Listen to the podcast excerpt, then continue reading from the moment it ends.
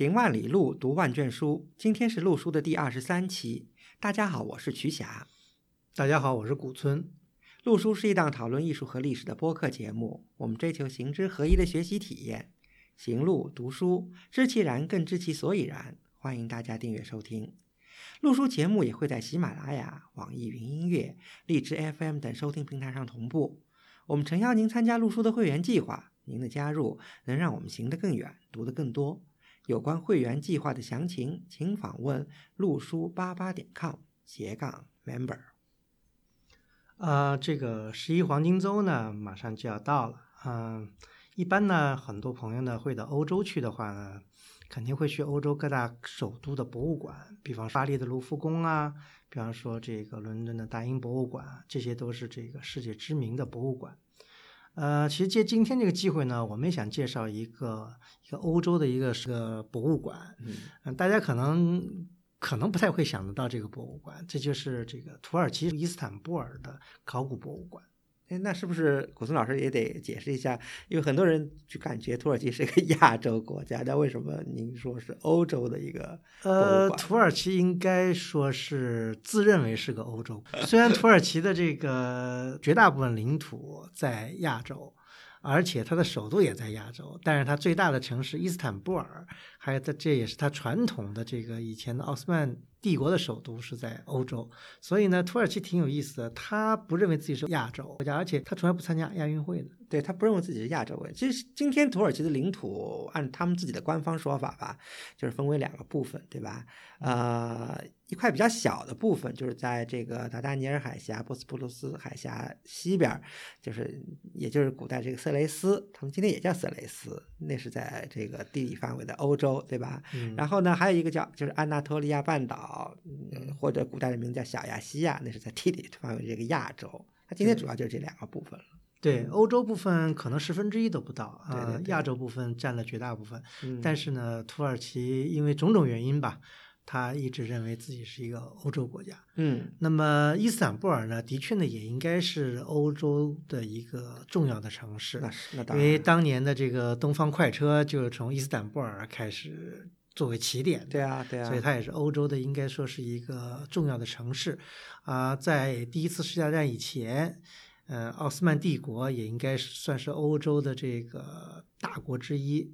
就是世界大国之一。那么它的首都就是伊斯坦布尔，那也算是重要的这个欧洲城市。不管怎么说吧，伊斯坦布尔一直是一个非常重要的一个欧洲城市，这一点是毋庸置疑的。那么在伊斯坦布尔也有一个非常著名的博物馆，而且这个博物馆可能会被很多人。去土耳其所忽视，对，大家可能很容易去到博物馆边上的这个托普卡比宫，对吧？去看这个土耳其苏丹的这个骄奢淫逸的生活，著名的这个土耳其后宫。但是呢，很少可能会忽略这个博物馆。其实这个博物馆，所以我们今天特别做一期节目来介绍这个博物馆。嗯，对。其实我觉得呀，在介绍这个博物馆的馆藏和它的特点之前呢，我们还是应该把一些背景给交代一下。嗯，什么背景呢？首先是奥斯曼的背，奥斯曼帝国的背景。嗯，不管怎么说吧，我们觉得就是说，以我自己的观点来看，第一个，我觉得这个博物馆是一个世界级水平的一个顶级博物馆，在许多方面都是有着这个呃非常棒的收藏，对吧？第二个呢，我觉得这个博物馆呢，怎么说呢？刚才古松老师已经提到了奥斯曼帝国，那这个博物馆是应该说它的追本溯源。是建于十九世纪，它也是奥斯曼苏丹的遗产，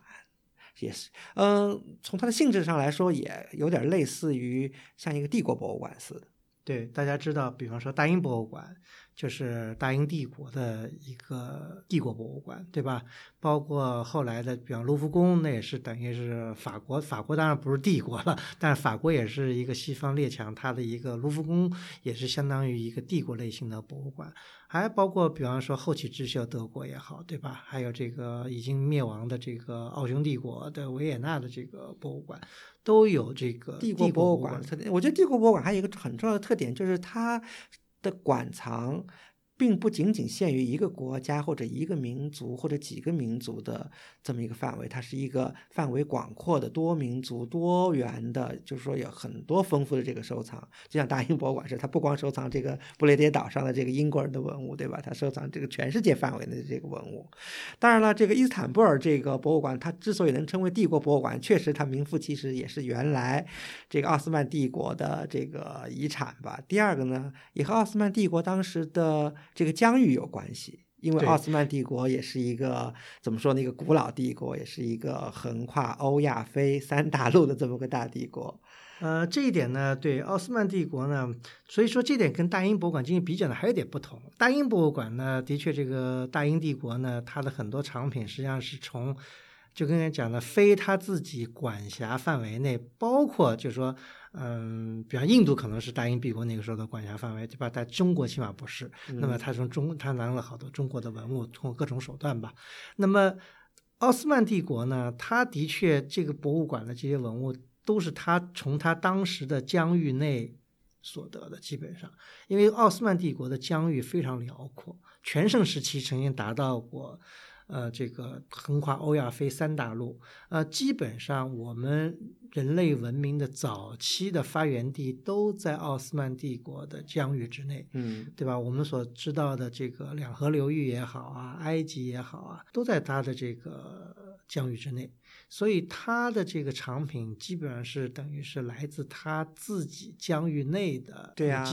所以就像古松老师说的，能够想到的这个古代文明世界。古代文明的几个重要的策源地，比如说美索不达米亚，比如说埃及，比如说这个叙利亚、黎巴嫩、巴勒斯坦，对吧？然后再包括他们现在这个土耳其共和国的这个主要核心部分，这个安纳托利亚半岛，这都是这个古代文明的这个重要策源地啊。所以可想而知，这个奥斯曼帝国占据了这么一大块地方，然后有从这些地方出土的这种各种这个文物，可想而知它的这个藏品会有多么的精彩和多么的丰富。对，呃，另外呢，我觉得历史也有机缘，嗯、奥斯曼帝国呢，它在某种程度上呢，跟我们的大清帝国呢有一定的相似之处，对，嗯、尤其是现在有一些这个西方的历史学家。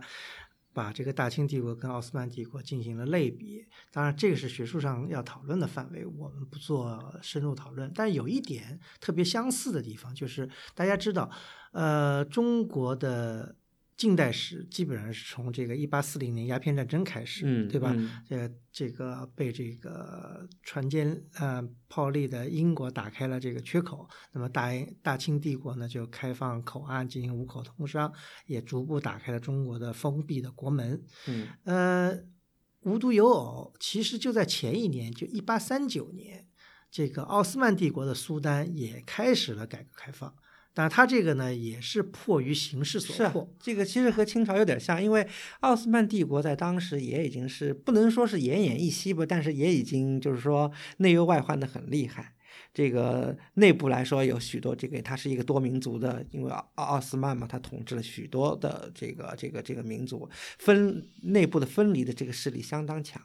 第二个，在外在外部，他这个可以说是西欧列强，包括俄国也一直在。在欺负他，所以在这个内忧外患之下，就像刚才古森老师说的，在一八三九年，这个奥斯曼的好像第三十一位苏丹是吧？嗯、叫阿卜杜勒麦吉德一世，所以他也开始想把这个传统的、古老的这么一个有点类似、有点苟延残喘的这么个古老帝国，想也进行现代化，对，进行改革。嗯，当然，现代化改革那少不了的就要振兴实业、新修这个交通，对吧？筑铁路，这些办学校，学校完了，而且还移风易俗。有一个挺有意思的，就是我看到一个资料说，就是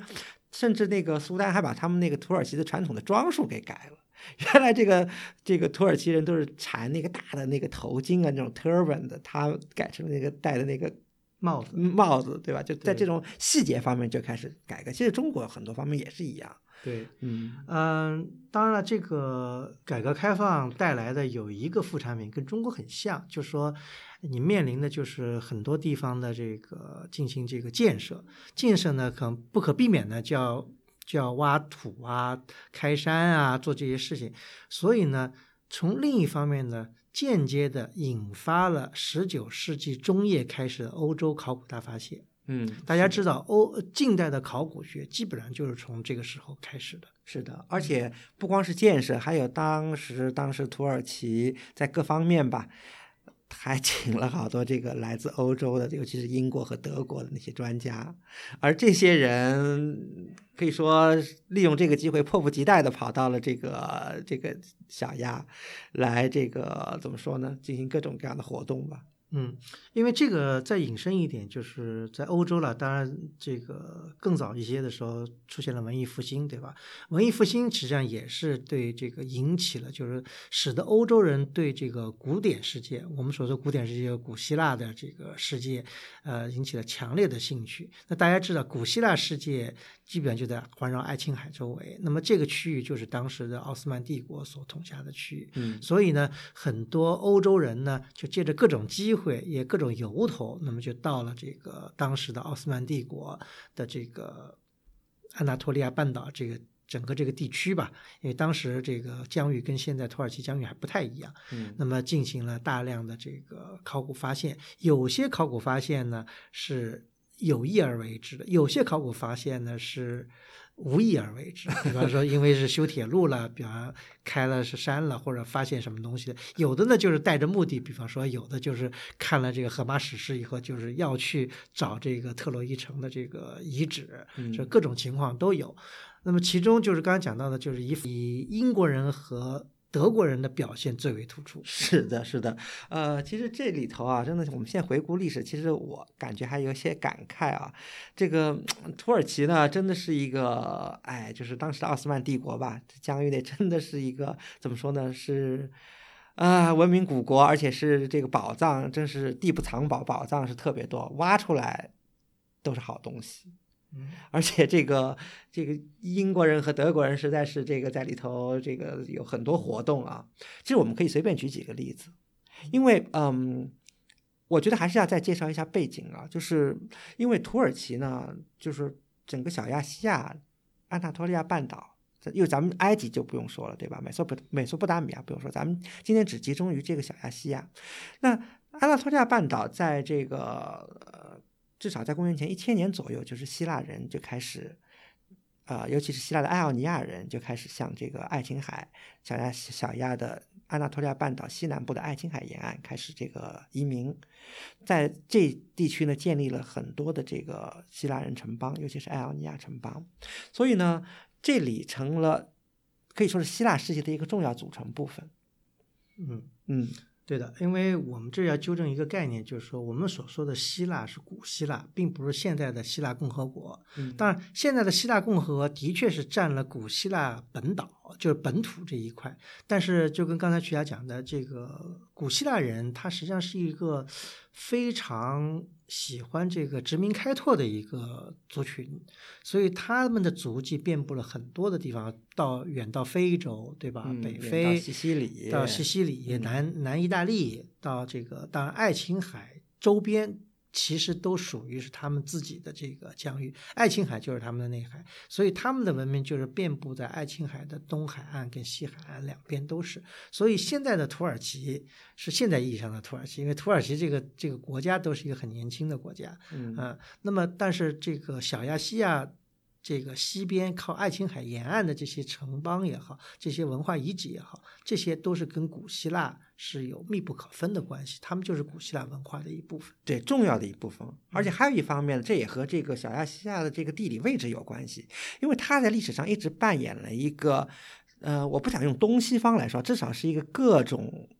就是说这个文明的一个交汇点。一个冲突、一个碰撞、一个交流的这个地点，尤其是在比如说呃，在公元前六世纪、公元前五世纪以后，这个波斯帝国统又统治这块地区，所以整个波斯的这个文明，还有南边的这个埃及的这个文明，还有再加上希腊这个文明，在这儿融合成了一个非常有特色的。对，呃，就说，所以我们要看这个小亚细亚，应该把它看放在历史的宏观的这个格局中来看。对，嗯，所以就举一个，就我想就举一个例子，说明他在这个艺术上有多么大高的成就。比如说，呃，古代世界的七大奇迹，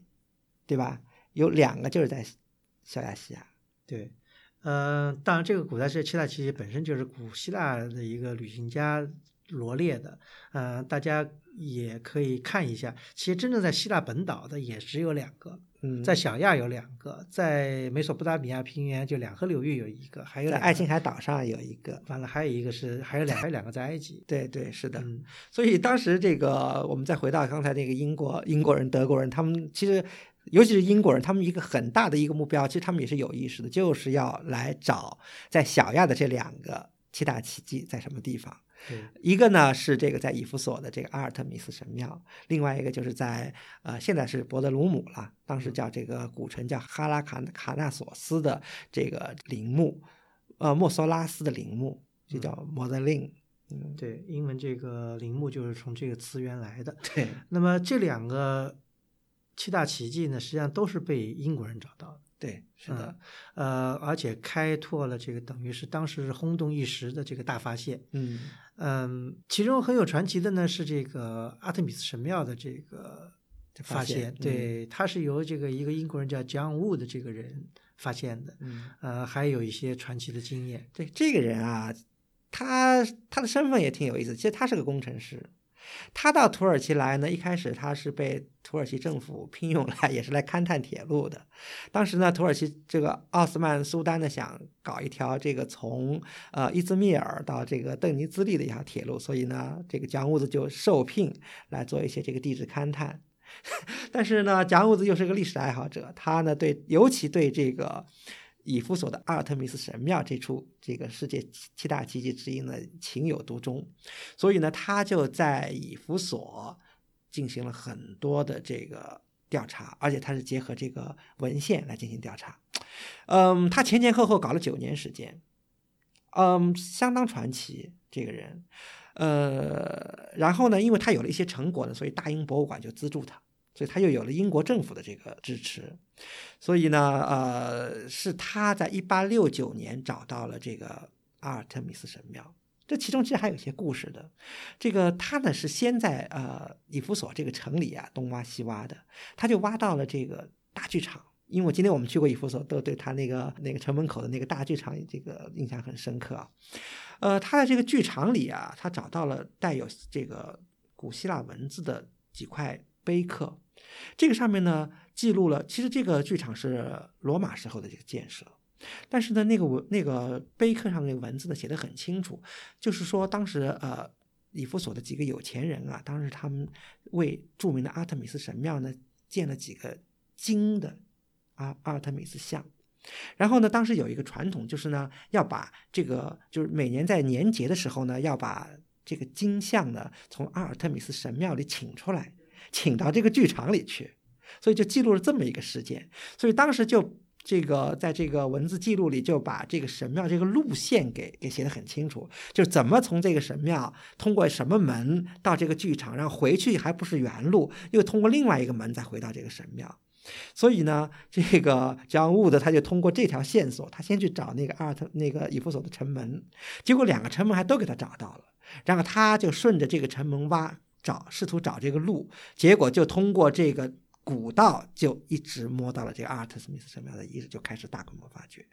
大规模发掘是在一八六九年，当然，阿特米斯神庙其实它早就已经破损的很厉害了，嗯因为在公元后，因为这个罗马帝国后来就禁止了这个希腊的这个多神教，后来这个阿特米斯神庙的很多材料的就被拆卸了以后去盖了教堂啊，甚至有传说说是现在的这个哈基索菲亚的这个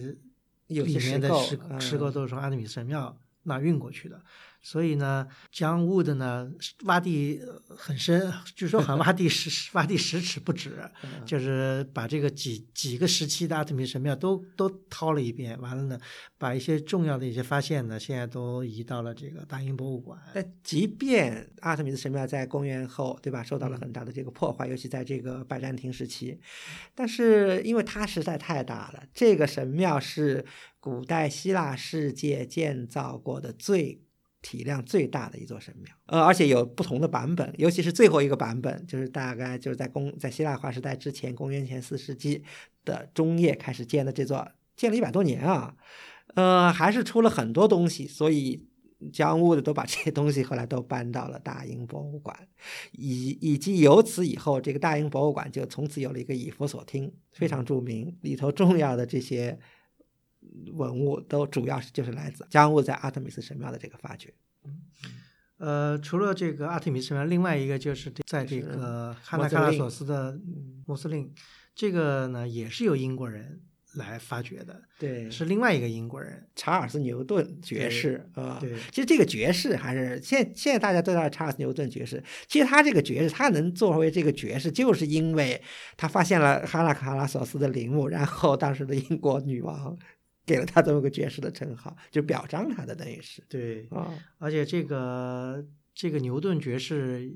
也挺鸡贼，他当时利用了这个土耳其当时的法律的空子。把这个勘探了以后，先把这他知道的这个陵墓的所在地，把他土地都买下来。对，买下以后，完了再在陵墓上进行挖掘。这样的话，合理顺理成章的把这陵墓挖掘的所有的东西，他都据为己有，完了都就拿到英国去。拿到英国去。而且他其实就因为陵墓，就哈纳卡拉索斯的这个 modeling 实在是太有名，因为世界七大奇迹嘛。其实还有一个，我们还可以稍微提一下，就是他当时在今天的博德鲁姆嘛。对吧？是个这个海湾城市，在那儿在那儿发掘铃木。他还有一个副产品，就是他的一个助手啊，在距离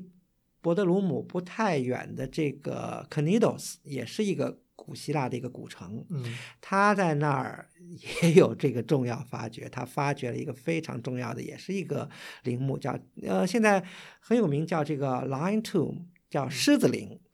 这个这陵墓顶上的那个狮子，其实今天我们去大英博物馆都能看，就大英博物馆这个放在大门口的那个狮子，就是那个狮子陵墓那个，对，那那个狮子，嗯。嗯，这刚刚讲的是英国人，呃，德国人呢也不甘其后啊，其实最有名的有两个，一个呢是德国人发现了这个荷马史诗里面传闻的这个特洛伊古城，对。对，这个人是这个德国人海因里希·施利曼。他呢也是个业余的考古发烧友，他自小好像就对这个荷马史诗里面这些东西特别感兴趣，就觉得这东西不应该是神话，应该是有据可查的一事实。结果哈，经过他的努力，在一八七一年到了特洛伊。大发一通，大发一通，基本上被他给找到了，嗯，呃，一举成名。但是呢，因为此人呢，他不是一个纯粹的这个考古学家，他多半是一个探宝家，所以他在这个发掘的过程中呢，运用了非科学的手段，所以扰乱了地层，带来了很多这个非常遗憾无法弥补的一些损失。另外呢，他也通过一些一些非法手段吧，把一些好多他发掘的文物呢，后来都走私出境。这个呢，也使得这个。土耳其人呢，一直觉得这是一件非常引以为憾的事情。是啊，但是另外一个副产品就是大家知道这个现代考古学的诞生。呃，有人把现代考古学的诞生追溯到呃十八世纪，就是挖庞贝古城，当时人家就有了概念，就是怎么进行科学的一些发掘，一些。相对最基础的原理其实是从庞贝古城积累来的经验，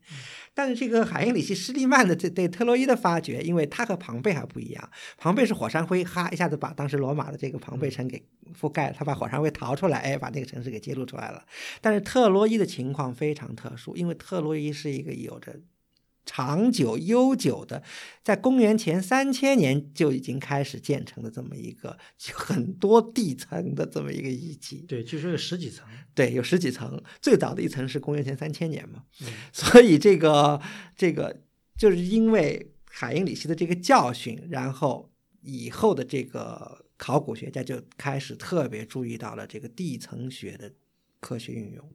所以这也是嗯，大家把这个。近代或者现代考古学诞生，以这个海因里希的这个施利曼的这次发掘作为一个标志。对，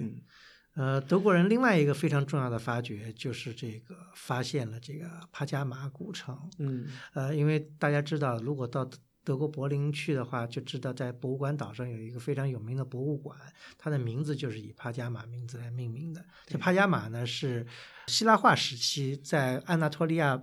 半岛上的一个王国的名字，嗯，非常强盛的一个王国，而且这个尤其以这个艺术的繁荣和水平高而著称。对，因为当时大家知道，在那个古典世界的时候，有两个著名的或者三个著名的图书馆吧。它第一个大家知道是亚历山大图书馆，对，第二个就是帕加马的这个图书馆，嗯第三个呢，可能就是现在咱们大家一般去以弗所游览的时候都会看见的那个以弗所的那个图书馆，说是第三大。对，嗯，尤其是帕加马的这个图书馆，藏书量很可观，而且到了这个后期的时候，当他被这个罗马帝国吞并了以后，哈，他的图书馆就把所有的藏书都去拿来去充斥了这个亚历山大哎不的这这这是有个故事的，嗯就是这个亚历山大图书馆遭遇了一次火灾，嗯损失了绝大部分图书。然后那个时候好像是克拉苏和克莱奥 Petra 谈恋爱，嗯然后那个克拉斯为了这个取悦克利奥 Petra，就把帕格蒙帕加马的这个图书馆的书拿到了亚历山大去了。对，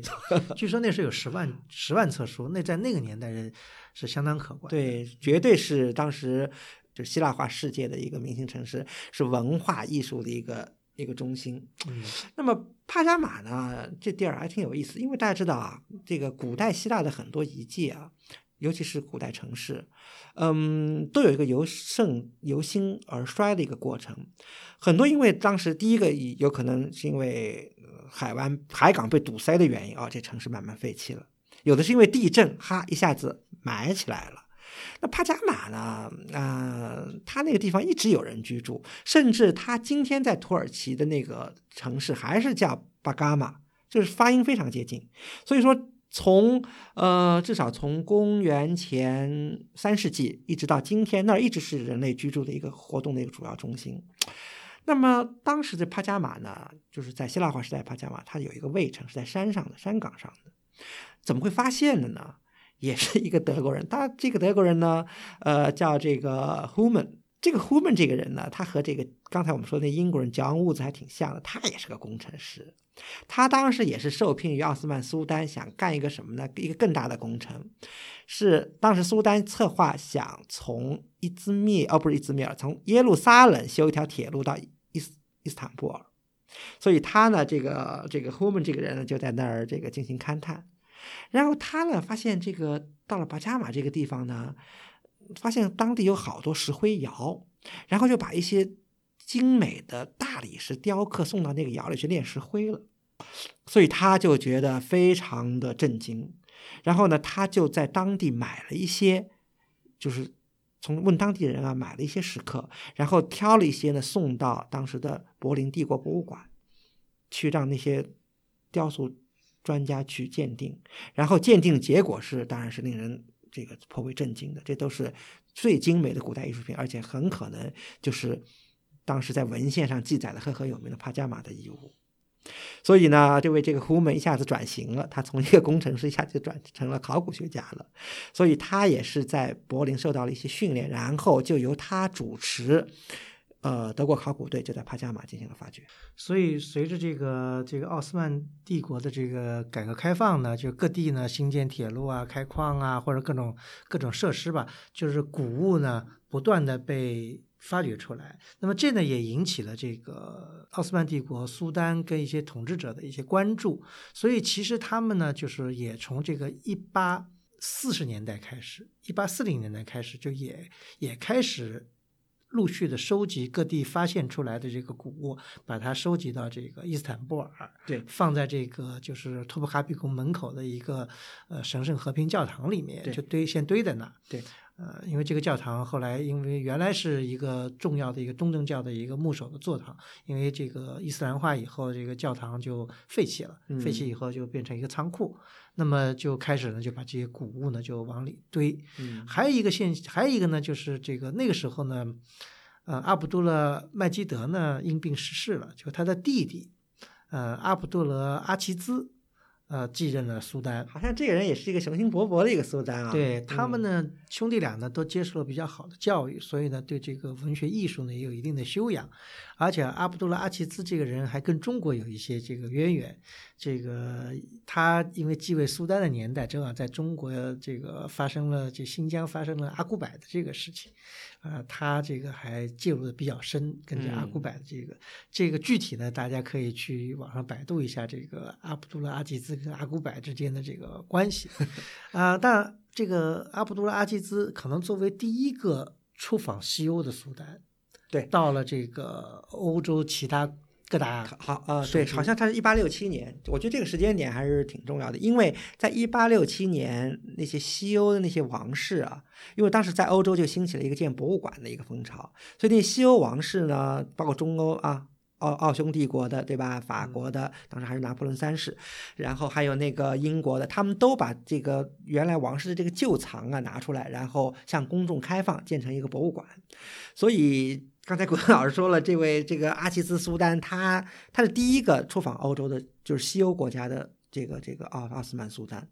然后他到了那儿，他就对卢浮宫赞叹不已，觉得嗯真好。然后他又去了大英，然后又去了维也纳的那个那个那个博物馆。一方面是看到人家博物馆很好，第二个又看到来自他自己统治下的那么多的文物 充斥到了人家的博物馆里，所以他这个心情可想而知。所以他也就是想为自己的这个帝国也建立一个类似于卢浮宫这样的一个一个博物馆。嗯，对，当然这个因为奥斯曼帝国那时候相对来说也是比较落后了。嗯，所以跟中国那时候一样，是聘请了外国人来做这个文化事业。对，呃，他所以就一八六八年就请了英国人来来帮助整理这个赵策他现在收集的文物。因为一开始这些文物呢，还都是历代苏丹的收藏。据说啊，就是最早的就是大家知道，一四五三年征服君士坦丁堡陷落的时候，不有一个那个年轻苏丹嘛，叫。呃，就是穆罕默德征服者嘛，就是那个著名的苏丹，就是从他开始，就苏丹收藏的一些古物，就放在了刚才说的那个神圣和平那个教堂里头。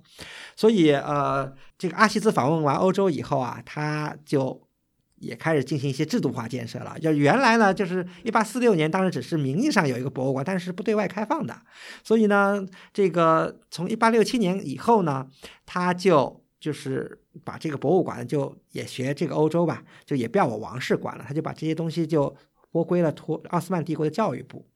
然后这个教育部呢就把这些东西从原来的那个教堂里拿出来，拿到了一个什么地方呢？拿到了离那个托普卡比宫更近了，就是在托普卡比宫外花园里的一个古老的一个伊斯兰式的一个风格的房子里。就是，其实今天我们去那个伊斯坦布尔考古博物馆呢，还能看到这个房子。这个房子就是最早的，就是君士坦丁堡陷落以后二十年以后，就是由那个穆罕默德征服者这个大苏丹他建的一个一个怎么说呢，类似于亭子似的一个大房子。嗯嗯，所以就把文物拿到那儿去了。对，呃，这个呢，就是现在的这个伊斯坦布尔。博物馆的最早的雏形，对，但它一直到其实是一直到一八九一年才真正的开始对外开放，对的，对的，嗯，所以呢，一八九一年也变成了这个它的这个建馆纪念日，对，嗯，所以呢，其实这里头还有一个契机，刚才我们不都是说了那些英国人、德国人在这个小亚这个乱发一气吗？嗯，很有意思的是，这个一八八七年。就是还是在这个呃奥斯曼统治的这个在这个黎巴嫩地区，就是一个古城西顿啊，就是有一个农民在打井的时候，偶然发现了一处墓葬区，然后这个当时已经就任这个博物馆馆长的一个土耳其人，嗯，他呢这个知道这个消息以后就特别兴奋，然后他就赶到了这个黎巴嫩这个西西顿古城，由他主持进行了一次重要发掘。嗯，这可能也是土耳其人第一次主持。对，就是比较有意思的是，他们自己的这次发掘可以说是土耳其奥斯曼帝国历史上最重要的一次发掘，而且这次发掘的意义非凡，甚至可以认为是是十九世纪整个世界考古史上的一次重要重要发掘，因为出土的东西实在是太精彩了。呃，简单而说，当然，因为我们后面还会再提到，就是这次发掘呢，其实是挖掘了这个腓尼基。西顿王国的一个王陵，前后蔓延两百两百年时间，然后出土了近二十具石棺，特别精美。所以当时就是把这些石棺拿到了这个伊斯坦布尔，然后就为了这个陈列这些石棺，当时他们这个馆方决定建一个大房子。嗯，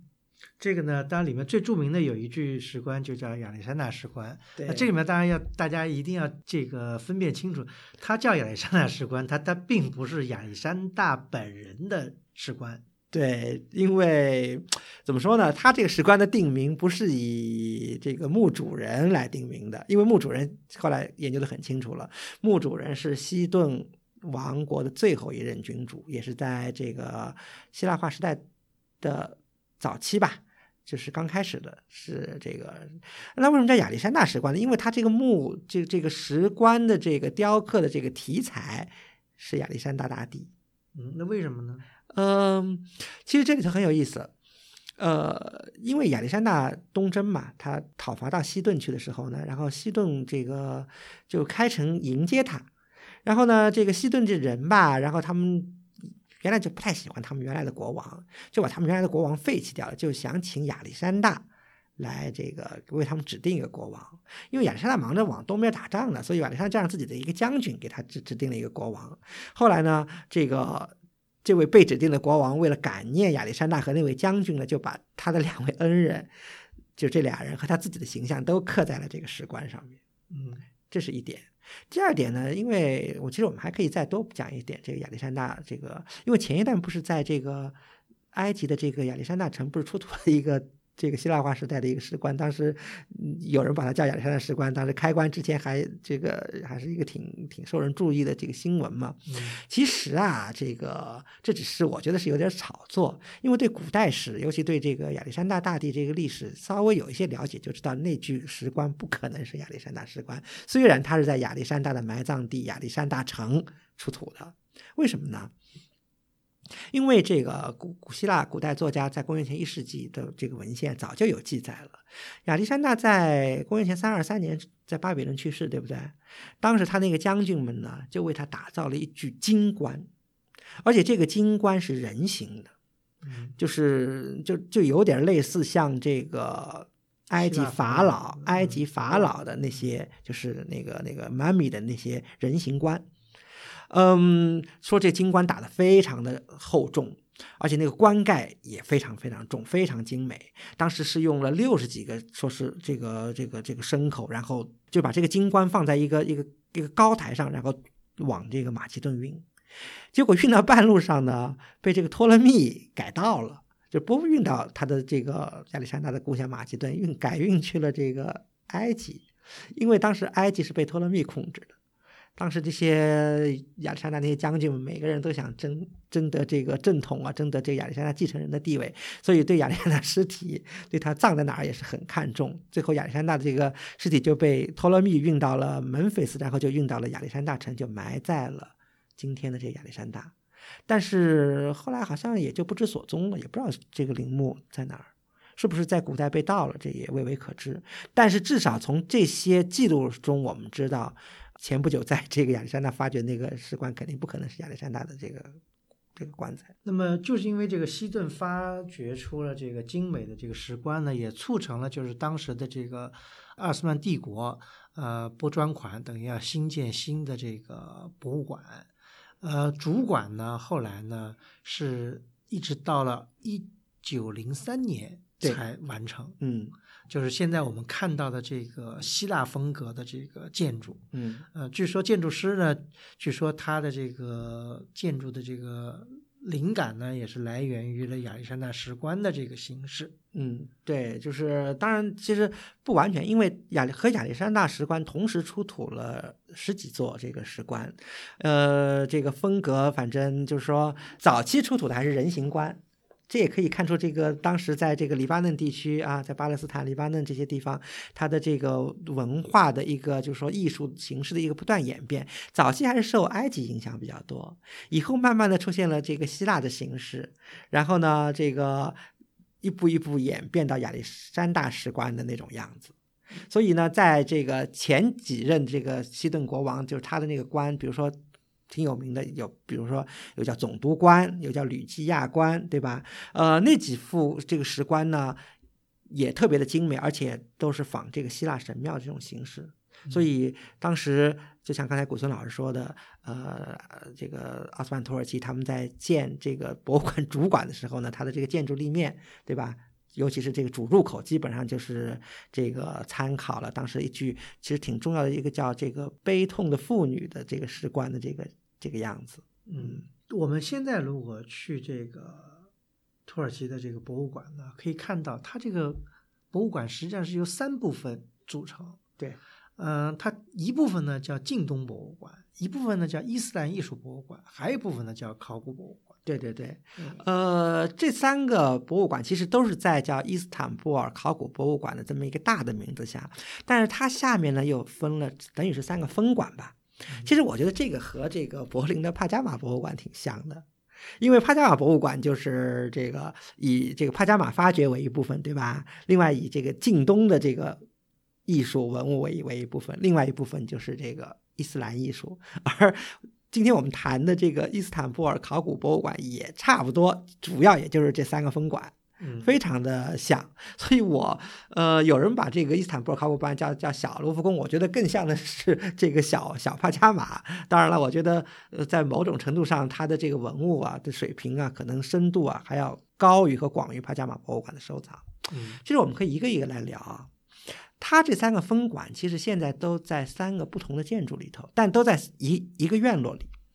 呃，今天我们走进去，第一个看到的是一个，也是一个这个古典复兴式的一个房子，规模不大。呃，这个房子呢是一八八三年，当时也是奥斯曼帝国，当然也是改革的一个新风了。当时他们建立了一个美术学院，后来这个美术学院呢，到一九三零年代就就改变了，就是把这个博物馆，就是尤其是苏丹或者是各地送过来的那些近东艺术。所谓的近东艺术是什么意思呢？就是除了安纳托利亚半岛以外，当时奥斯曼苏丹统治下的那些地区的艺术品，就包括了什么？包括了美索不达米亚，包括了埃及。嗯，可想而知啊，水平是相当的高。嗯，我们随便举几个例子吧，比如说，嗯，刚才我们谈了在小亚细亚、安纳托利亚的两个世界古代七大奇迹，对吧？嗯还有一个奇迹是在美索不达米亚，在巴比伦的这个巴比伦空中花园啊，那是新巴比伦王国在公元前，在公元前七世纪末、公元前六世纪中建造的一个伟大的一个建筑奇迹。其中这个里头就有一个非常有名的一个伊西塔门，伊西塔门前面有一个长达半英里长的一个叫游行大道，呃，装饰是都是用那些呃彩色的釉面釉面砖的一个浮雕，都是那些神兽，什么牛啊、鹿啊，还有一些像龙形的，就是那些这个这个神兽这个形象。呃，我们知道今天这个，因为这个伊西塔门还有这个神圣大道，呃，游行大道基本上是德国人发掘的，在这个一九零四年一直挖到第一次世界大战之前，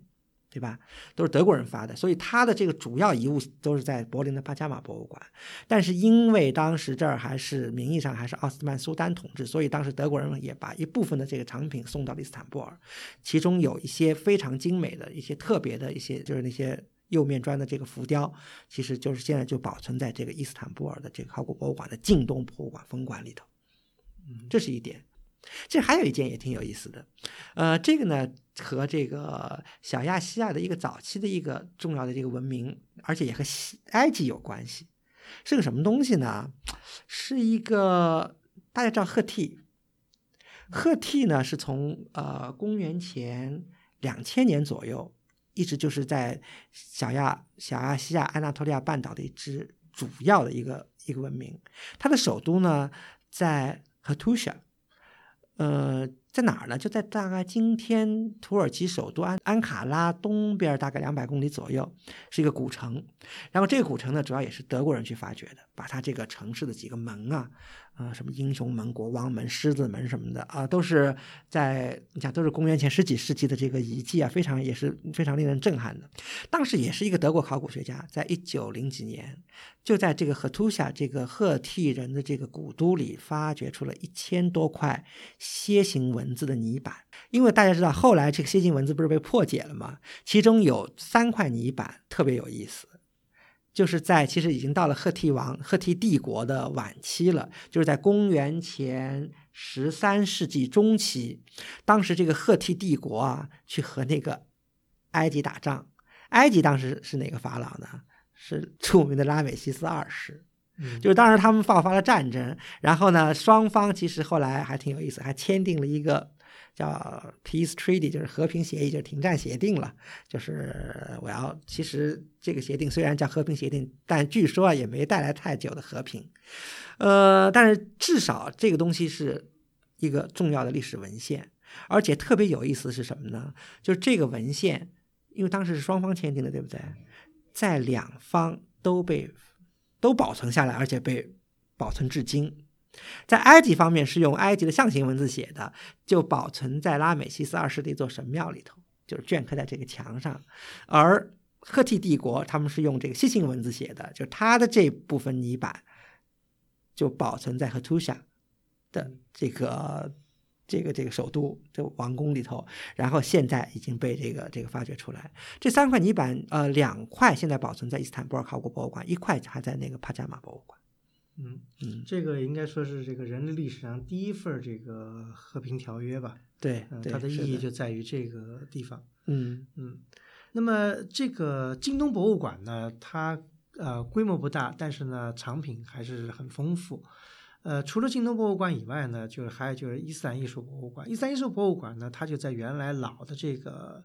呃建筑里面。对，英文叫 tiled pavilion，就是叫瓷，有人翻译成瓷砖亭或者瓷砖。对，它是一些伊斯兰的一些装饰风格的瓷砖吧，贴在墙上，那么嗯也展示了很多伊斯兰风格的一些收藏品或者是艺术品，也有一些也有一些中国的瓷器。对，瓷器挺多的，还有一些仿中国的这个瓷器。对，嗯嗯，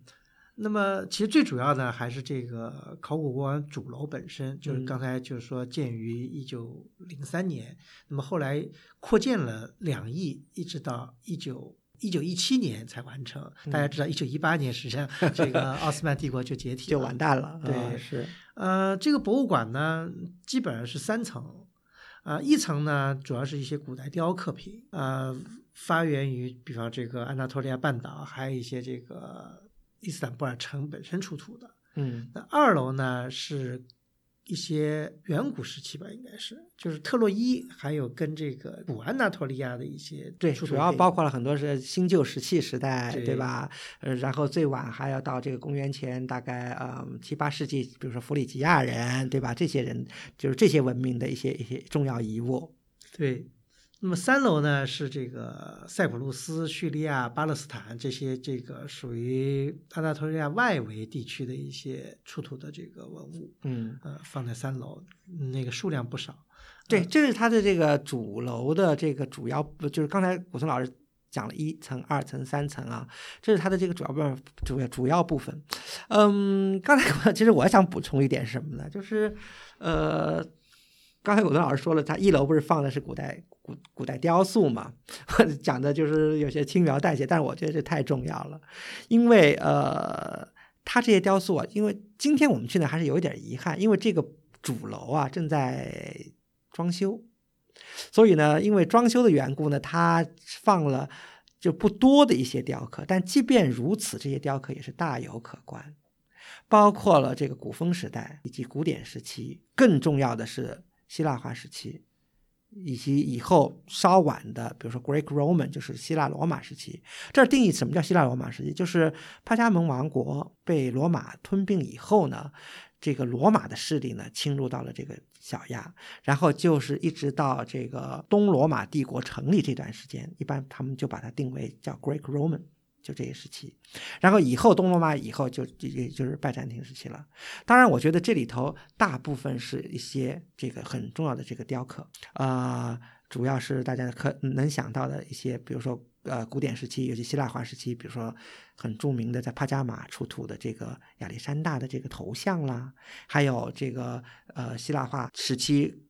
主要城邦包括以弗所、包括米利都、包括帕加马、包括普里内这些重要的这个希腊城邦里的一些非常重要的精美雕刻，有神，有这个希腊的这些这个希腊的这些众神啊，希腊的一些英雄人物啊，以后到了晚期希腊罗马时期的一些，比如说重要的一些市民啊、英雄啊、商人啊，还有包括罗马皇帝，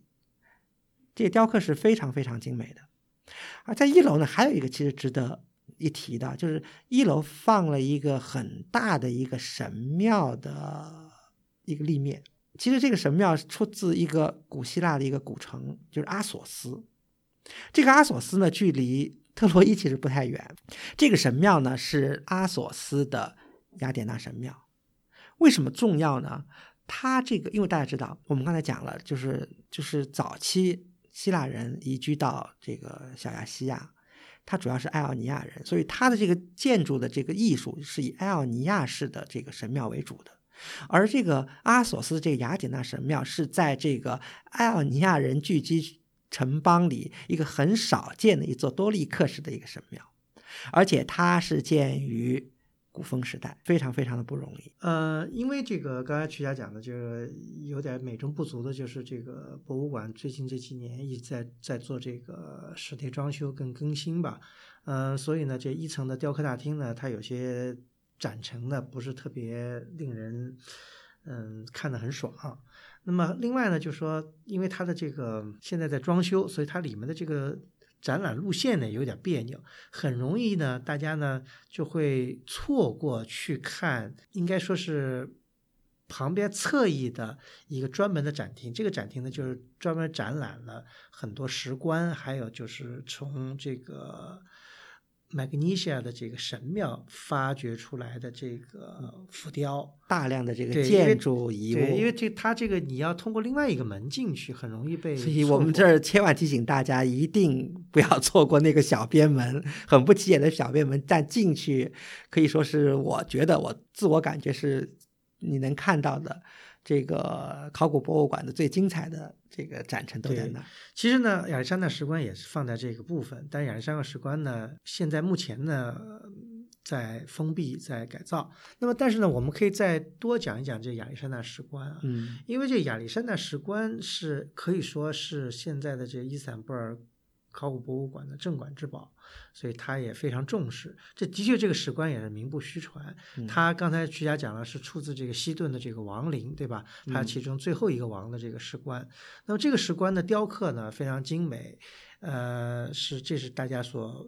称道的。那么这里面讲的就是为什么就是西顿这个腓尼基人的这个王国，它能够。有这样的资材，因为雕刻这样精美的这个石棺是耗资不菲的。嗯嗯，这就涉及到说腓尼基人呢，他当时是一个其实是一个挺富裕的一个国家。对，呃，因为他们呢，一个呢是以这个做玻璃制品为出名，另外一个呢，他们就盛产一种这个紫色的紫色的颜料，颜料。对，这种紫色颜料当时是非常贵重的。所以靠这两样商品呢，就是腓尼基人呢积累了很多的这个财富。这是一方面，还有一个大家知道，腓尼基人是特别航海著称的，对不对？所以他而且他处在那个地理位置，又是在一个交通线上，所以他们就是等于是转运工吧，就是把这个货物从这个大陆运，然后通过海路走。所以他们又做贸易，然后手工业、玻璃制品，然后又还掌握了这个紫色颜料的这个这个技术，因为也是和当地出产的一种矿产矿产有关系。所以腓尼。基，尤其这个，因为他们腓尼基也分成好几个王国嘛。这个西顿其实就在今天黎巴嫩南边不远三十三十多公里吧。这个西顿王国是特别特别的富裕。嗯，有这样的这个资财呢，当然就请了当时应该说是最好的这个工匠来进行雕刻的。嗯，呃，这个石棺大概呢就也反映了一个什么信息呢？就是说它主要是亚历山大跟波斯人的一个关系。嗯，我觉得是当时的这个等于是国际形势的一个一个是当时的一个国际形势，而且是当时的也是一个艺术的一个一个一个综合体。怎么说呢？它表现的这个题材特别有意思。我们可以其实可以简单跟大家介绍一下啊。这个石棺其实它的长度超过三米，三米多，然后高也是两米多，宽是一米多，是个非常这个体量非常大的一个石棺，雕刻的尤其的这个精美。它这个两个长边啊，是一面是雕刻的这个亚历山大，在和他的将军在和波斯人作战。为什么明确知道是亚历山大？第一个就是他左边那个最重要的一个明显的一个人物，就骑骑着一个高头大马在砍杀这个波斯人的，他头上戴着狮皮帽，狮头帽，狮头帽。这个是亚历，因为亚历山大自自诩是赫拉克利斯的这个大力神的这个后后代嘛，所以他是以这个戴狮头帽为他作战时候的一个主要形象的。另外一个，在亚历山大的耳部雕刻成了羊角的形状。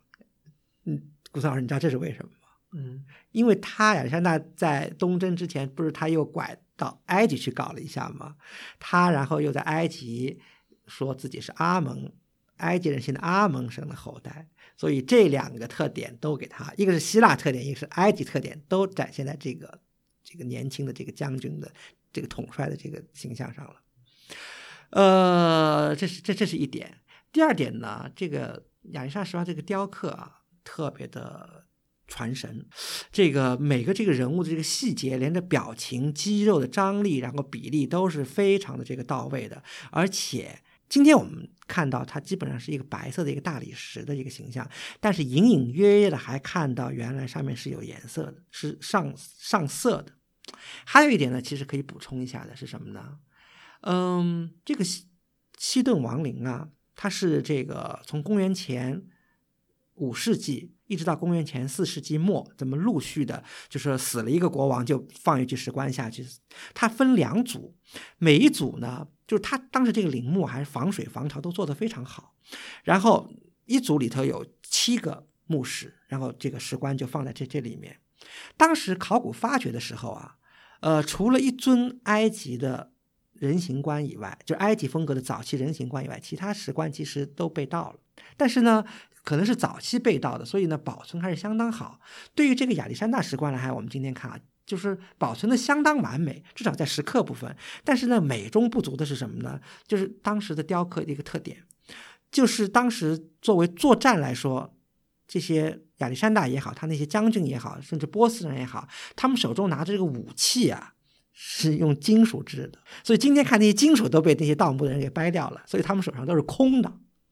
嗯只有石刻部分还留着，嗯这也是一个小小的遗憾。嗯 嗯，当然了，那个长立面我们刚才讲的是亚历山大在和波斯人作战。嗯，这个波斯人的这个非常写实啊，这个因为根据就是记载，这个波斯人尤其是男性的一个特点就是他们只暴露脸部和手部，所以在这个亚历山大石棺上确实表现波斯人都是把全身都是蒙起来的，只有脸和手露在外面，所以这也说明这是一个当时相当写实的一个一个雕刻。呃，除了战争以外呢，另一个这个石棺的一个长的这个侧面呢，就是反映了这个亚历山大还有那些希腊人在和穿着波斯人服装的人在一起打猎。所以前面呢表现的是一个战争场面，后面呢又反映的是一个互相协奏的一个场面，所以这个也是一个非常有意思的一个一个表现。呃，有的学者认为呢，这是因为亚历山大自己本人啊，他以前我们其实在和这个张湛这个讲座的时候也也也聊到，因为亚历山大自己也是想建立一个融结合了波斯和埃及特点的一个。大帝国，所以在这两方面都是都是包容的，甚至于亚历山大自己以以后他回到巴比伦以后，也是在他的这个宫殿里穿波斯人的衣服，行波斯人的礼仪。所以有的学者就推断，在亚历在这个西顿的这个亚历山大石棺上表现的，其实也可能是这些西顿国王他们穿着这个波斯人的这个服装和希腊人在一起打猎，所以有这样的可能性。呃，不过这里呢，还是要提醒大家，就是因为博物馆在内部装修啊，所以呃，亚历山大石棺已经有两年多的时间没有对公众开放了。呃，最近我一直也在关注国外的旅行论坛啊，像什么呃 TripAdvisor 啦、Lonely Planet 什么的，也看到很多人在那儿这个哀叹说：“哎呀，这次又没看到，又，又错过了。”但是我想呢，呃，因为亚历山大石棺是应该说是。最顶级的古代希腊的艺术品了，而且也是这个博物馆的镇馆之宝。我觉得馆方应该很快的就能把它拿出来和大家见面。另外呢，为了弥补一下大家有些听众或者游客啊、嗯、没有看到这个石棺的遗憾呢，我们也会在这一期的会员通讯里对亚历山大石棺做一些具体的介绍，啊、呃，可以稍微弥补一下这个小小的缺这个缺憾吧。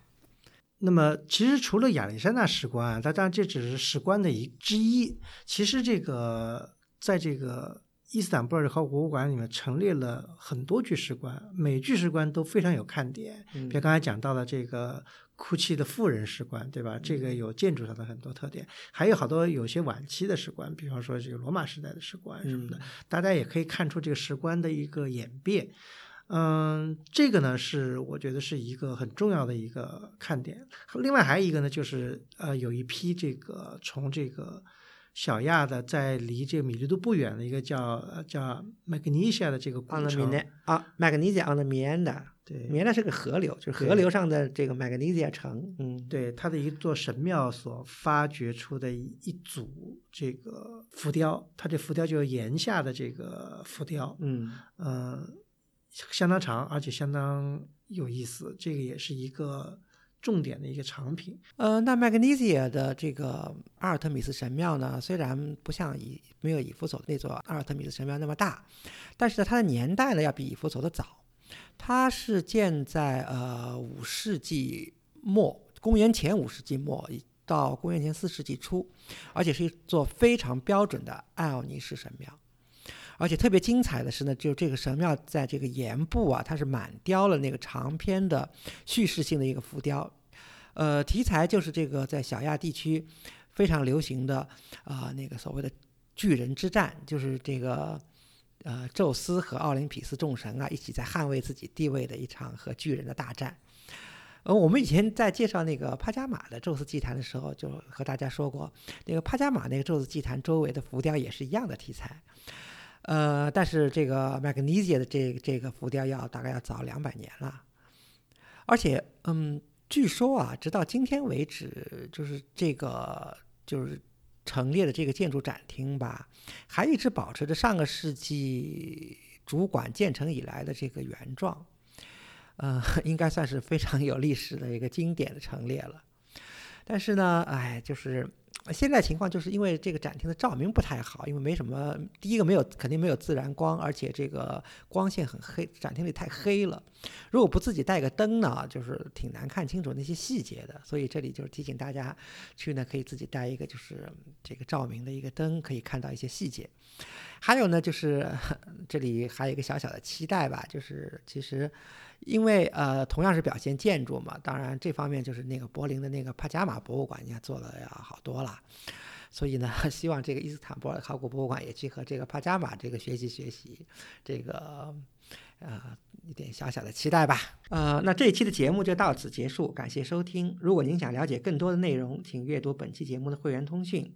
陆书之友微店是购买会员计划和会员通讯的主要渠道。我们的节目在每旬的第八日上线，在路书八八点 com 可以找到与节目内容有关的链接。我们欢迎批评和反馈，您可以通过路书的微信公众号和知乎专栏联系我们，也可以发邮件至路书八八八八 at outlook 点 com。再次感谢您的收听，我们下期再见。